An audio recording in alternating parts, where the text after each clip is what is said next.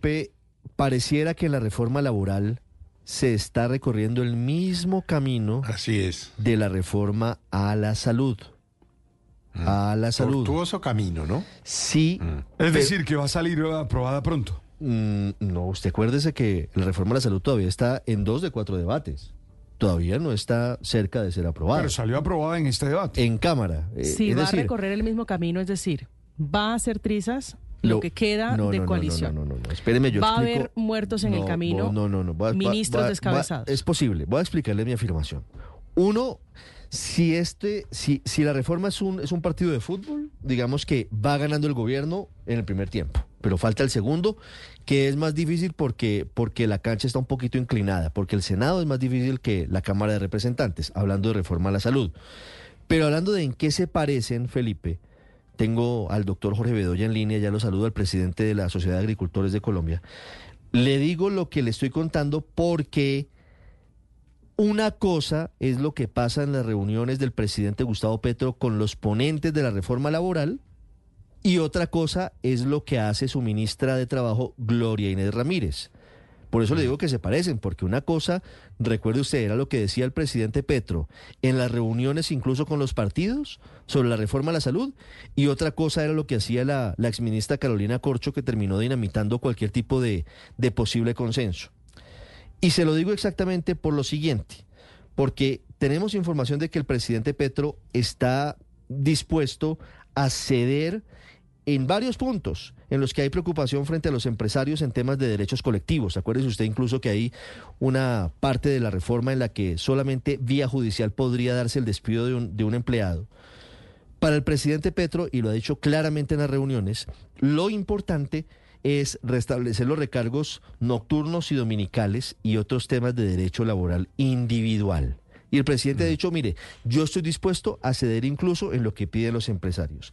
Pero una cosa es lo que dice el presidente en esas reuniones y otra cosa es lo que dice la ministra de Trabajo, Gloria Ramírez, en reuniones con los ponentes de la reforma. Otra vez se echó para atrás la ministra. El presidente dice, cedamos. Y la ministra dice, no, no cedemos. Entonces, al final no cambia nada y no hay consensos. Por eso le digo, Felipe, que estamos recorriendo caminos muy similares, al menos en ese punto, a la reforma a la salud. Pues ojalá le, ojalá le, eh, escuchen a los eh, gremios y, en fin, a los, a los empresarios, porque hay muchas voces de alarma, ¿no? Dicen ellos que no solo no va a generar más empleo, sino que va a destruir empleos, como está el, el- el proyecto en este momento, pues que se conoce. Así pues que, hombre, tienen que, tienen que oír a los que, te- a los que emplean. Es que, es que, es que lo otro sí es una, pues, un desbarajuste Claro. muy complicado para el país. pero- y este gobierno no se puede dar el lujo de, de- de que haya, ma- es decir, de que las tasas de desempleo aumenten por cuenta y riesgo de la reforma laboral, ¿no? No, hay, muchas preocupaciones, Felipe, y hay ánimo, ánimo propositivo desde diferentes sectores. Le decía Felipe, la Sociedad de Agricultores de Colombia envió una carta muy juiciosa el pasado, vi- el pasado jueves. La tengo aquí en mis manos, Felipe. Tres páginas. Dirigida a los representantes que tienen en sus manos la reforma laboral en la Comisión Séptima de la Cámara de Representantes, a los congresistas, haciendo propuestas, propuestas sobre tres puntos en particular, sobre relaciones individuales de trabajo, sobre el componente colectivo de la reforma y el componente individual de la reforma. El doctor Jorge Enrique Bedoya es el presidente de la SAC y nos atiende esta hora para hablar de la carta y de la reforma. Doctor Bedoya, buenos días. Hola Ricardo, muy buenos días, saludos. Esta carta la radicaron ustedes el 7, jueves, viernes, sábado, domingo, lunes. Cuatro días después empieza la discusión de la reforma. Eh, le pregunto, pero creo tener clara la respuesta. ¿Tuvieron en cuenta alguno de los puntos que usted plantea en la carta desde la SAC, los ponentes y los encargados de la reforma laboral en la Cámara? Pues a propósito de lo que usted mencionaba de la cancha de fútbol, esto también es como en el fútbol, mucho toque-toque y de aquello nada. Y por eso es muy importante, Ricardo, que el Congreso de la República y la opinión pues tengan presente todas estas observaciones, porque es que reformas laborales no se tramitan todos los años y con un país, con un mercado laboral de 20 millones de colombianos, de los cuales la mitad está en informalidad laboral, esto aquí se juega con candela, lo- con lo que se haga en la reforma laboral. Y ese cuentico que le echan a uno que es que un primer debate no se le niega a nadie y que nos arreglamos en la plenaria de la Cámara, eso no tiene ningún sentido. Aquí los congresistas tienen una responsabilidad histórica. Y claro, a usted le dirá, no, pero es que los hemos oído, pero es que no escuchan. Es que hemos hablado con ellos, pero no incorporan ninguno de los cambios. Y yo se aspiro y espero que tanto el presidente de la República como la ministra del Trabajo tengan muy en cuenta lo que esto puede generar en general para el mercado laboral colombiano. Y en el caso de nuestro sector es paradójico, porque sí, hay que decirlo, ese es el primer gobierno que pone cuidado en temas de lo que es el régimen laboral para el campo. Pero como está esa ponencia, Ricardo, va a ser peor el remedio que la enfermedad, porque le ha metido una mano de arandelas que lo que va a hacer es inclusive fomentar más informalidad laboral en la ruralidad. Y por eso nuestra comunicación y aspiramos y esperamos pues que se hagan las audiencias públicas y que se dé una conversación de verdad con franqueza y que no le metan el acelerador por meterle el acelerador antes de salir a vacaciones, porque aquí hay que actuar es con toda responsabilidad frente a los colombianos que están en la formalidad, pero también quienes tienen ese legítimo derecho y deseo de poder hacer parte de la formalidad laboral y no seguir en esa informalidad tan rampante que tiene Colombia en el mercado laboral. Pero, doctor Bedoya, ¿por qué es peor el remedio que la enfermedad, según sus propias palabras? ¿En cuánto puede aumentar la informalidad en el campo si queda la reforma tal y como está en, en, la ponencia, por lo menos que tienen planteado llevar a plenaria, donde ya dice usted, pues... Eh, deberían arreglarse las cargas, o por lo menos eso piensan algunos. Mire, Paola, por varias razones. Eh, lo primero es que en el caso del capítulo de contrato agropecuario se prohíbe la tercerización. Dos, no se ha tomado en cuenta la realidad de, las actividades agro y pecuarias. Y es que usted tiene allá trabajadores rurales que una mañana están en una finca y por la tarde están en otra. Y como lo hemos propuesto desde el principio, aquí se debería permitir contratar y pagar por el tiempo efectivamente elaborado. Y mire lo curioso, las centrales obreras, a propósito de lo que estamos ahorita de la concertación del salario mínimo, salen a decir que no les gustó la productividad total de los factores porque fue negativa, pero que les encanta la que fue positiva, que fue la productividad por trabajador por hora. Yo les digo, bueno, y entonces si eso es así, ¿por qué se oponen a que haya una contratación por horas en Colombia? Ah, es que eso es precarización, eso es carreta. Entonces, cosas de ese estilo lo que hacen es complejizar mucho más la generación de empleo formal. Y otro elemento que lo pusimos en la carta, ¿Cómo es posible que si nuestra constitución protege el libre derecho a la asociación, en la reforma laboral se estén eh, prohibiendo los pactos colectivos?